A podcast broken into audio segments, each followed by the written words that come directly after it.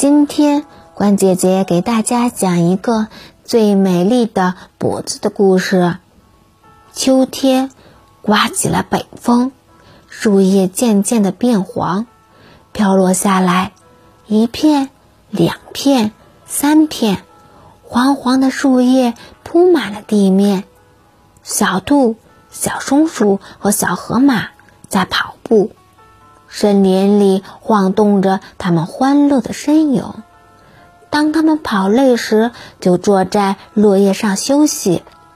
小兔笑着说：“秋天到了，天气凉爽了，在森林里跑步一点也不热。我们还能听到落叶在脚下唱歌，真开心。”是啊，小松鼠说。这时候谁不出来玩，全是傻瓜呢。咦，为什么鸵鸟大姐不出来玩？平时我们玩的时候，她总是在家的。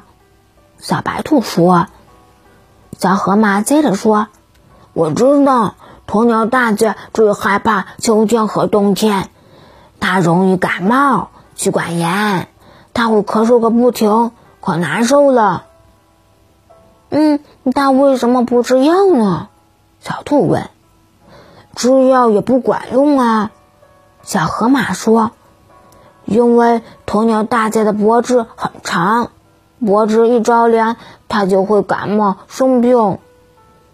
幸好我没有长脖子，小松鼠说。我不会因为脖子着凉而感冒。我也不会。小兔摸摸自己的脖子，说：“到了冬天，妈妈会给我织一条长围巾，我围在脖子上就不会感冒。”说得好！小河马突然跳起来说：“我们为什么不给鸵鸟大姐准备一条围巾呢？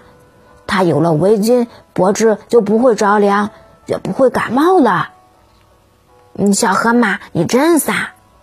小松鼠说：“你没瞧见鸵鸟大姐的脖子有那么长，哪去哪里嗯找围巾呢？”小兔子惊叫起来：“我要让我奶奶给鸵鸟大姐织一条围巾，大概要织到夏天了。”不用叫你奶奶织，我们都有围巾，大家把围巾都拿出来。给鸵鸟大姐围上，一条、两条、三条，还怕鸵鸟大姐的脖子太长吗？小兔说：“小河马，你真聪明，我有两条围巾，都送给鸵鸟大姐吧。我的脖子短，不会感冒着凉。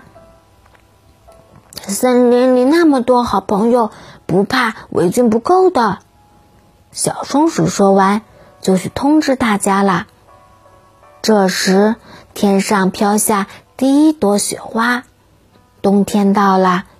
大家拿着围巾，来到鸵鸟大姐的家里，给她围上一条又一条柔软又好看的围巾，红的、黄的、蓝的、白的、紫的、橙色的、咖啡色的。